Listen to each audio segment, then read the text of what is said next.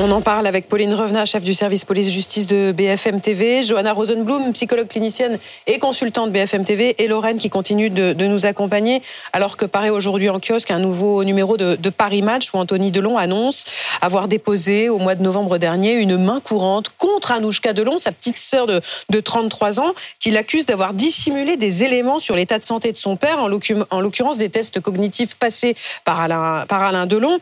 Avant de vous entendre toutes les trois, on va regarder deux photos qui disent la mmh. déchirure de la famille. Photo de Noël postée par Alain Fabien Delon sur son compte Instagram euh, le 25 décembre. On y voit Alain Delon au premier plan, réveillonné donc avec Alain Fabien, Anthony Delon et les deux filles euh, d'Anthony. Et puis une autre photo qui, a elle, été postée par Anouchka Delon, cette fois le jour du Nouvel An avec son père. Sur la première photo, c'est l'absence d'Anouchka en fait qu'on avait euh, le plus euh, remarqué à l'époque et on voit bien qu'une guerre des images est enclenchée. Lorraine, que reproche exactement Anthony Delon à Anouchka pour avoir été jusqu'à déposer une main courante? Oui, c'est vrai que c'est des accusations euh, très graves. Il l'accuse d'avoir caché des éléments en fait sur la santé de son père. En l'occurrence, ce sont des tests cognitifs. Il y en a cinq très exactement, réalisés entre 2019 et 2022. Et les résultats de ces tests, ben, ils n'étaient euh, pas bons. Euh, ils montrent une dégradation cognitive et euh, qui place mon père, dit-il, dans une, position de faiblesse psychologique et de vulnérabilité. Johanna, on va commencer par ça. Il faut expliquer ce que sont ces tests cognitifs. On rappelle qu'Alain Delon a 88 ans. Oui, exactement. Donc, il faut quand même rappeler que à cet âge-là, il y a quand même un senior sur cinq qui affirme fréquemment avoir des pertes mnésiques, des difficultés avec la mémoire. Et c'est des troubles cognitifs qui sont normalement, enfin,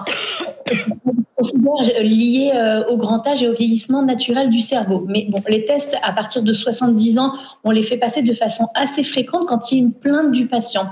Le premier test, c'est un auto-questionnaire qui va être fait par le médecin traitant ou un neurologue directement ou un neuropsychologue. C'est un auto-questionnaire cognitif qui permet au patient de répondre lui-même sur des questions assez simples, sur l'orientation spatiale, le manque du mot, ça s'appelle l'anomie, qu'on a du mal à faire revenir un mot qu'on cherche dans sa mémoire, les mémorisations de faits euh, récents, l'oubli des objets, euh, la perte.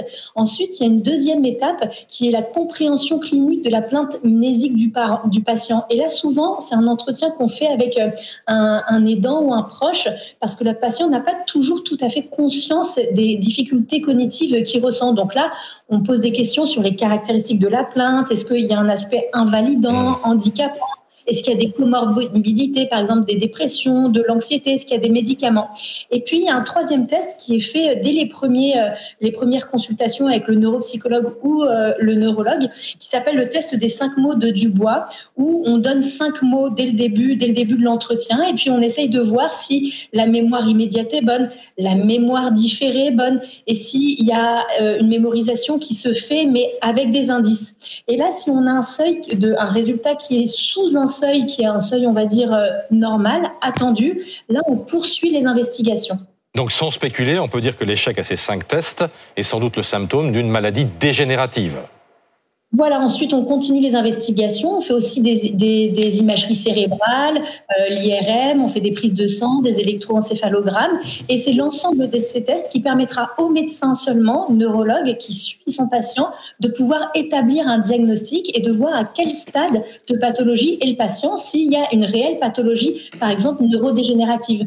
Mais monsieur Alain Delon a 88 ans, et comme je vous le disais, parfois il y a un déclin cognitif euh, qui se fait naturellement avec le vieillissement du cerveau. Pourquoi, Lorraine, c'est une des questions qui se pose ce matin, pourquoi Anouchka aurait-elle voulu dissimuler la réalité de ces tests? C'est toute la question euh, que se pose, euh, que se pose euh, Anthony Delon.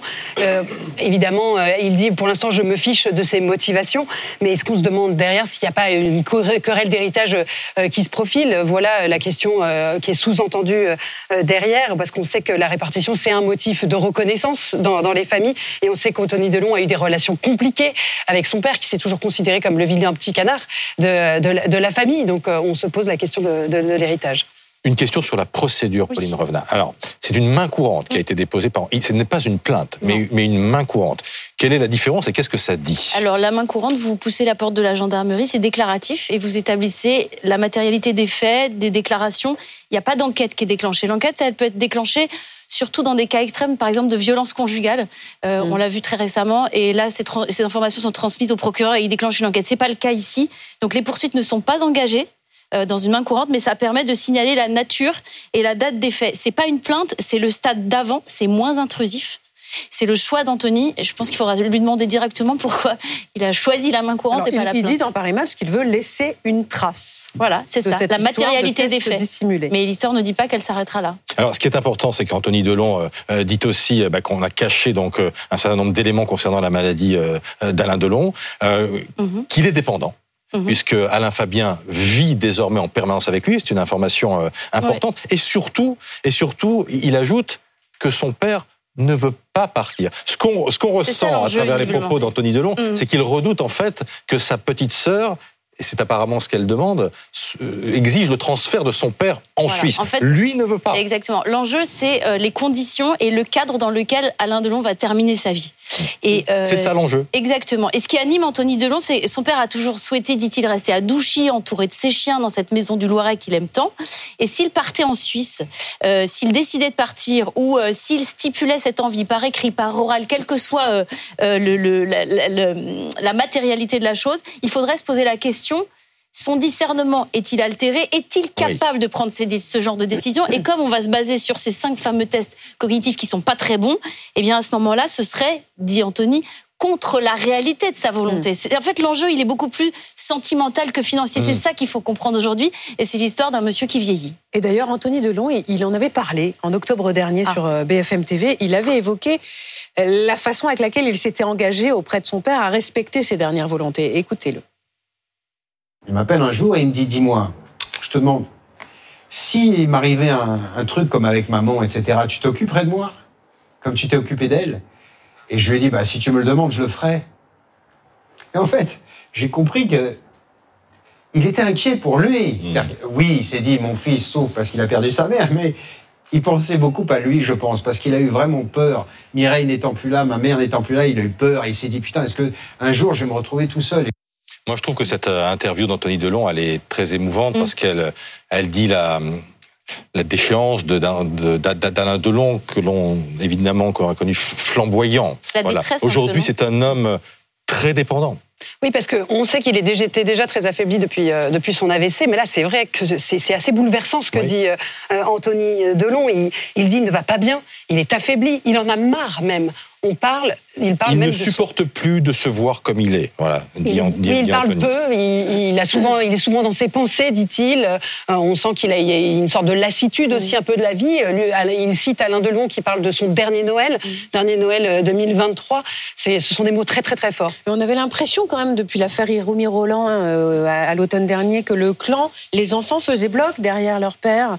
Et là, enfin quand même le public découvre aussi que Anthony et Anouchka euh, sont en froid en fait. Oui, en réalité, euh, ils ne se connaissaient pas si bien que ça. Ils ont donné cette image-là euh, l'été dernier au moment de l'affaire Hiromi Rollin.